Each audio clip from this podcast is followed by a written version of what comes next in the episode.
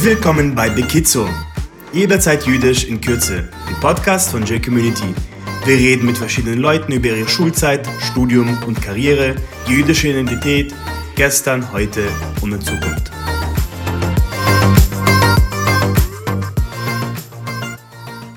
Heute zu Gast ist Shimon Motzer, unser Madrich hier bei J-Community, der aber auch verantwortlich ist für unser Wohltätigkeitsprogramm Ahavat Chesed. Wir sprachen mit Shimon über seine Karriere, nämlich die Filmbranche, über seine Filme, die er gedreht hat und bereits veröffentlicht hat und Preise kassiert hat sogar, aber auch über seine Zeit in Israel, in einer Yeshiva, das Interview mit Shimon Motzer.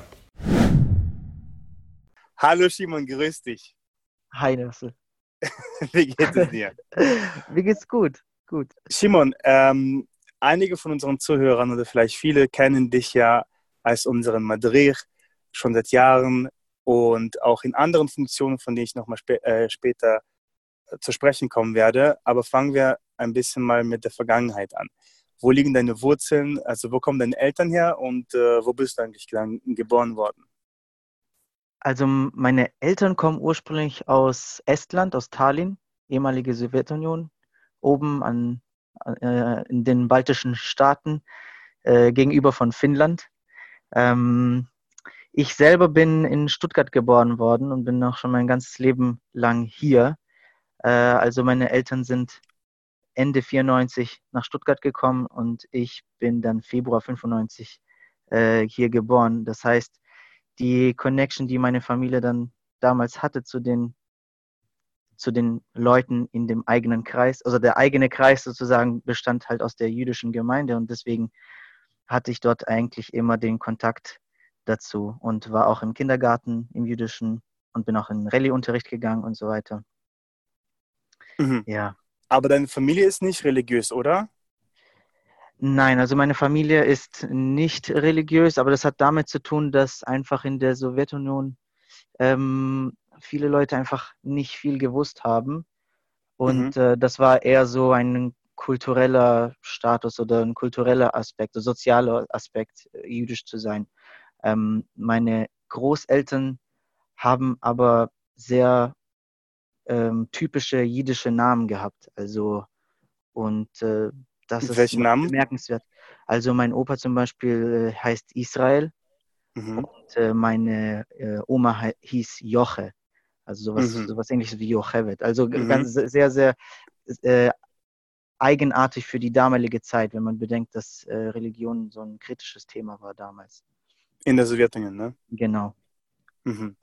Und du bist aber also in Deutschland aufgewachsen, praktisch geboren in Deutschland und aufgewachsen in Stuttgart, ja?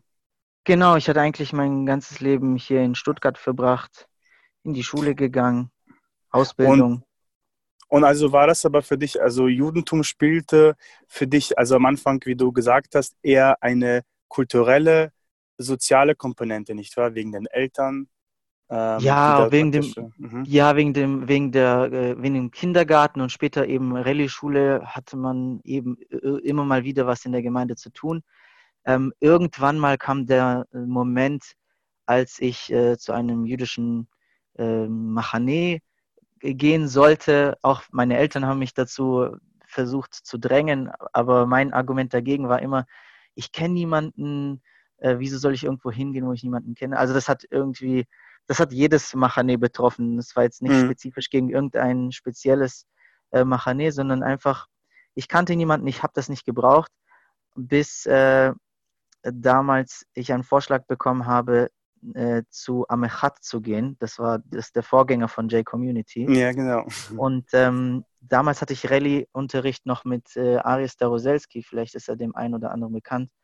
Und äh, jetzt hatte ich keine, und er hat gesagt, ich gehe mit dir. Und jetzt hatte ich keine Ausrede mehr, nicht mitzugehen. Und dann bin ich mhm. 2011 nach Leipzig äh, äh, gegangen. Das war ein Pessach-Seminar. Pessach, ja, genau. Mhm. Ja. Und äh, das war, das war das war ein einschneidendes Erlebnis, muss ich sagen. Du warst also dann in diesem Seminar, im Pessach-Seminar von Amechat, von unseren Vorreitern. Und äh, das war wahrscheinlich für dich so ein, äh, eine überwältigende Fülle an jüdischen Sachen und kulturellen und Kultussachen, also jetzt Seder und Synagoge wahrscheinlich und so weiter und so fort. Wie hast du dich gefühlt und wie ging es danach weiter, nach diesem Seminar? Also ich habe eigentlich, ich habe nichts negativ wahrgenommen. Also ich äh, habe das relativ neutral betrachtet. Also auch, auch grundsätzlich, auch vor dem Camp schon. Also ich habe ja im Rallye-Unterricht Sachen gelernt und das habe ich jetzt so als ähm, Fakten irgendwie mitbekommen. Das ist so meine Religion, das ist was, wofür sie steht.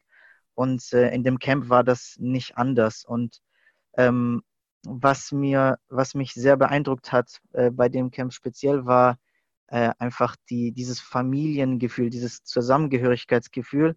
Und das hat mich irgendwie dazu bewegt, ähm, einen kleinen Schritt äh, zu machen und irgendetwas zu nehmen, was ich sicher wusste, dass ich durchziehen kann. Ich glaube, am Anfang war das irgendwie eine Zeile vom Schmart zu sagen. So, das war so mein, mein äh, erster Schritt. Und das habe ich dann irgendwie durchgezogen am Abend, am Morgen. Und, ähm, je, und immer, wenn ich auf so ein Camp gegangen bin, nach jedem Camp habe ich dann immer ähm, einen weiteren Schritt gemacht. Und irgendwann mal, äh, ja, und dann hat dann irgendwann mal kam das Interesse äh, sehr viel stärker, bis ich dann irgendwann mal später, also Jahre später, dann äh, in die Yeshiva gegangen bin, aber dazu vielleicht noch später.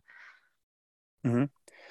Ähm, und dann ging so, also das Leben in der Schule ging weiter. Wie war es dann für dich äh, als, ähm, sage ich mal so, als eine Person, die mehr mit dem Judentum äh, zu tun gehabt hat oder angefangen hat, Sachen ähm, mehr zu praktizieren, in der Schule zu sein? In Stuttgart jetzt. Ich vermute mal, du warst auch ähm, einer der wenigen in Stuttgart in deinem Alter, der jetzt solch ein Interesse hatte am Judentum, nicht wahr? Also zur, zur Zeit, äh, zur Schulzeit war das so, dass ich äh, tatsächlich nach einem dieser äh, Camps ähm, dann gesagt habe, ich möchte eine Kopfbedeckung tragen, mir dann irgendwie Hü so Hüte oder Basecaps gekauft, ähm, bin dann damit in der Schule gelaufen.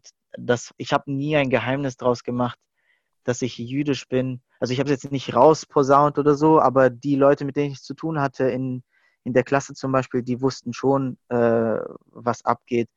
Und das war nicht wirklich ein Problem. Also ich habe, es gab zum Beispiel eine lustige Anekdote, wo äh, ähm, irgendwie hat mich ein, äh, ein, Kumpel gefragt, ja, ich habe doch diese, diese Cap, diese Kepler, äh, diese, diese Kappen da, die er auf dem Kopf hat, ähm, kannst du mal eine mitnehmen? Und dann habe ich so einen ganzen Stapel mitgenommen, hm. alles, was ich hatte. Und dann saßen wir im Matheunterricht, äh, alle Jungs hatten dann auf einmal eine Kippa an und dann Was? kam der Lehrer wow. rein, kam der Lehrer rein, so, oh, ihr seid aber lustig heute und so, weißt du. Das war, das war lustiger Matheunterricht. Mhm. Aber sonst, ja, es war relativ offen. Also zum Glück mhm. habe ich nicht wirklich viel Probleme äh, erlebt. Es gab das ein oder andere, äh, ein oder anderen Kommentar, aber ich glaube, das habe ich schon wieder vergessen. Und danach gingst du in eine Yeshiva, wie du gesagt hast, oder? Also nach dem Abi kam erst die Ausbildung. Also mhm. ich habe erst eine Ausbildung zum Mediengestalter gemacht, Bild und Ton. Das heißt, ich hab, ähm, bin in die Filmindustrie eingestiegen als Editor, als äh, äh, Animationsjunge, äh, habe 2D-Animationen gemacht und so weiter und ähm, habe sie verkürzt abgeschlossen, habe ein Jahr gearbeitet und dann erst bin ich in die Yeshiva gegangen, nach Israel. Okay, also nach Israel, nach Jerusalem, oder? Na, genau, nach Jerusalem, ja. Und wie war das? Also kannst du ein bisschen mal deine Zeit, also wir haben ja bereits ähm, diejenigen, die den allerersten Podcast von Bekitzo gehört haben, da habe ich bereits mit Rabbiner Fabian darüber gesprochen, über seine Zeit in der Yeshiva, aber nun war es natürlich eine ganz andere Zeit als bei dir. Das war, bei ihm war das ja vor irgendwie ähm, 30 Jahren und bei dir war es ja äh, vor kurzem, vor einigen Jahren. Wie war das jetzt ähm, in der Yeshiva. Wie kann man sich das vorstellen, das Alltagsleben in einer Yeshiva in Jerusalem? Also ich, ich finde es eigentlich schade, dass ich äh, nicht mehr da sein kann. Also es war ein richtig, richtig krasses Erlebnis. Und ähm, es war, also ich weiß es, ich weiß ja nicht, wie es vor 30 Jahren war, ähm, aber bei mir war das so, ähm, ein unglaublich äh, so freundschaftliches Gefühl äh, zwischen den Leuten, obwohl man sich überhaupt nicht kennt. Leute aus aller Welt kommen zusammen und sie haben alle ein Ziel, und zwar zu lernen, wie man lernt. Und zwar, also ich wollte in die Shiva äh, reingehen, weil ich mir, mh, hm, ich wollte, ich wollte mir ermöglichen, jüdische Literatur aufzumachen auf Hebräisch und mir selber Sachen nachlesen zu können und nachzuschlagen. Und ähm, das war mein Ziel. Und dieses Ziel haben dort in der Yeshiva, in der ich war, in Chapelles, Dach enorm, so heißt die, ähm, alle verfolgt. Und das hat uns alle irgendwie zusammengeschweißt.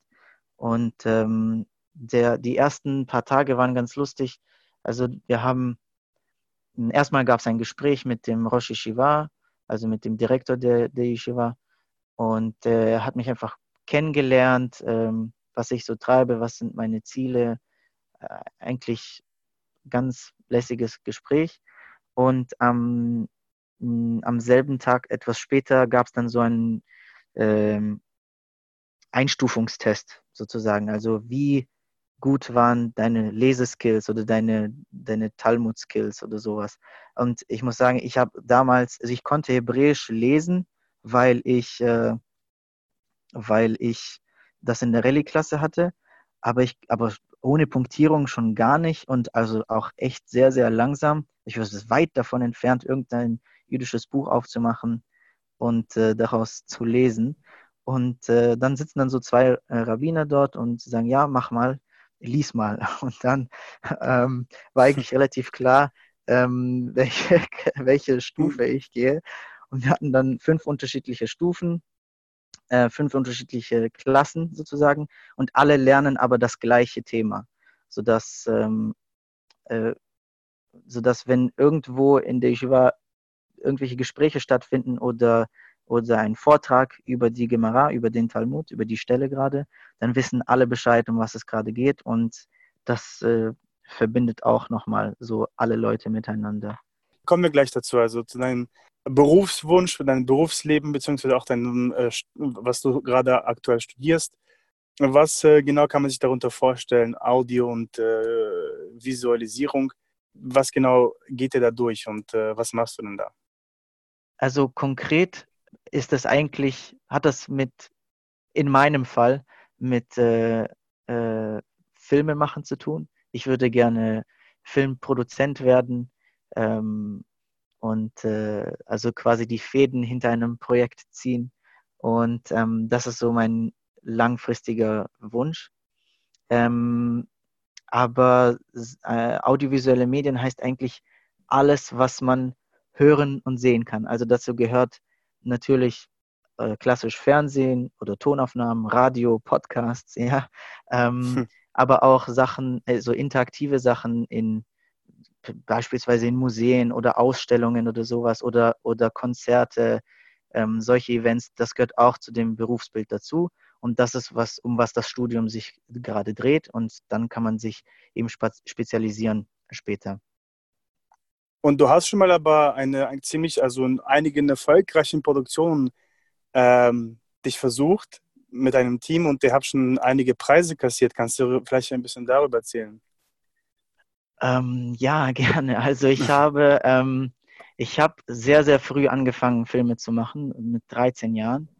Und ähm, das war reines Hobby. Wir haben nur gefilmt, wenn wir Lust hatten. Später hat es sich dann, hm, später als wir dann irgendwann mal fertig waren mit diesem hm, kind, kind, Kinderprojekt, also hat mein äh, Klassenkamerad vorgeschlagen, ja, mach mal, mach mal, wir machen, so, wir machen mal ein ernstes Thema. Wir sollen mal ein ernstes Thema machen. Ähm, und dann haben wir einen Film über Georg Elser geschrieben. Das ist ein äh, Mann, der hat 1939 ein Attentat versucht gehabt auf Hitler. Und das war der letzte Versuch vor dem äh, Zweiten Weltkrieg. Alles mhm. hat er alleine getan und wir haben so eine Art Doku-Spielfilm über ihn gedreht. Ähm, wir selber waren die Schauspieler mit der halben äh, Oberstufe und damit haben wir dann beim Jugendfilmpreis Baden-Württemberg den Preis für die beste Dokumentation bekommen. Wow. Und das war sehr, sehr cool. Also wir durften, wir haben ein extra Podium bekommen, wir, unser Film lief im Kino, wir haben eine Diskussionsrunde gehabt mit einer Drehbuchautorin, die parallel dazu auch einen Georg Elser Film geschrieben und produziert hat. Für ein und Zufall, äh, das war sehr, sehr lustig, weil sie hat erzählt, sie, haben, sie, sie hat sieben Jahre äh, daran geschrieben und wir kommen da in einem Jahr schreiben, produzieren und machen und sind im Kino. Und ähm, ja, das war das am Ende der Diskussion hat sie dann noch gefragt, ja, wir suchen noch irgendwie eine Halle, wo wir die wir in die Luft jagen können. Wo habt ihr denn eure Halle da gefunden? So, also okay. das war ganz lustig. Der also kam dann auch später raus. Also das ist eher so ein deutscher Film namens Elsa, er hätte es verhindert. Oder der englische Titel heißt drei, äh, 13 Minutes. Warum 13 Minutes? Ähm, 13 Minutes, weil äh, aufgrund der Wetterbedingungen musste Hitler die Rede in München äh, damals früher verlassen. Er musste einen Zug nehmen und hat dann die, die, die, den Saal verlassen und die Bombe ist dann 13 Minuten später explodiert hm. als, äh, geplant, als geplant, genau.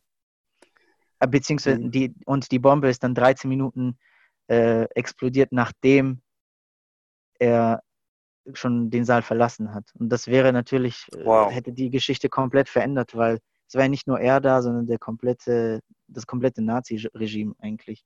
Damals gab es ja gar keine Sicherheitsvorkehrungen, nicht in dem Maß. Mhm. Und äh, das hat das dann verändert. Auf jeden Fall ein sehr, ein sehr starkes Thema und äh, wir werden wahrscheinlich dann hoffentlich in den Beschreibungen nochmal einen Link zu diesem Film ähm, bringen. Sollten wir auf jeden Fall, oder? Wir, also ich, der Film ist nicht online, der Film, den habe ich nur oh. auf DVD, aber ich habe ich oh. hab einen. Trailer hochgeladen. Aber ich habe natürlich auch andere Filme gemacht, äh, mit denen, ich, mit denen ich auch andere Preise gewonnen habe. Zum Beispiel mein Abschlussfilm hat den Baden-Baden Award bekommen. Äh, der ist, glaube ich, online, wenn ich mich nicht irre. Ich schaue noch mal nach. Aber die Links, die relevanten Links werden dann wahrscheinlich irgendwo verlinkt sein. Auf jeden Fall, das machen wir auf jeden Fall. Also du bist schon mal jetzt, was Filmkarriere angeht, auf einem guten Startbrett, denke ich mal, also auf, einem guten, auf, eine, auf eine guten Startplatzierung. Und äh, wir werden sicherlich noch mehr von dir hören in dieser Hinsicht. Shimon, du bist jetzt aber auch bei uns ja bei G-Community zuständig für ein Programm, äh, was sich Ahavat Reset nennt, was relativ noch neu ist in unserem Portfolio von Programmen. Erzähl mir vielleicht ein bisschen darüber. Genau, also Ahavat Reset ist unser Wohltätigkeitsprogramm bei J-Community. Damals war es noch vielleicht für den anderen bekannt als äh, J-Community for Volunteering. Unser Programm besteht äh, aus einer, aus einer Shabbaton-Reihe, ähm, zwar zwei, drei Shabbatonim in, in Deutschland, in verschiedenen Städten, dann einmal in London und als Abschluss eine Israel-Reise. Und ähm, Ziel ist es, äh, Wohltätigkeit äh, an die Hanechim zu bringen und auch selber anzupacken. Also äh, zum Beispiel, wir waren letztes Jahr äh, in Hannover, haben dort in einem äh, jüdischen Altersheim ausgeholfen. In London haben wir so Essens- und Hilfspakete an Obdachlose verkau äh, nicht verkauft, ähm, verteilt, ähm, haben dort mit einer anderen ähm, Wohltätigkeitsorganisation zusammengearbeitet. Ähm, die Israel-Reise ist jetzt leider ausgefallen unter den gegebenen Umständen, aber das hoffen wir in der nächsten Zeit äh, beim nächsten Mal nachzuholen. Ja. Genau generell hoffen wir, dass auch wirklich bald wieder mit unserem Programm wieder losgeht. Also jetzt äh, Ahavat natürlich auch, aber auch Shabbat Panim und äh, Machanot. Leider mussten wir das absagen, unsere Sommermachane und äh, andere Reisen, also JCNY, auch unsere New York-Reise. Es sind einige Kinder natürlich traurig geblieben, aber ab September, so wie es jetzt aussieht, wird hoffentlich wieder alles äh, normal stattfinden können. Und dann beginnt ja auch wieder die Anmeldung für Ahavat Chesed, äh, hoffentlich, nicht wahr? Richtig, ich freue mich schon drauf. Ich mhm. kann es äh, kaum schon erwarten. Äh, eigentlich ist schon fast alles vorbereitet. Wir haben ja dieses Jahr eben nichts gemacht. Das heißt, äh, alles ist schon vorbereitet. Ich warte also, auf Leute, euch. Ja, also Leute, wir hörten. Ne? Also Shimon ist bereit für euch und äh, dann hoffentlich könnt ihr ihn dann erleben in Action.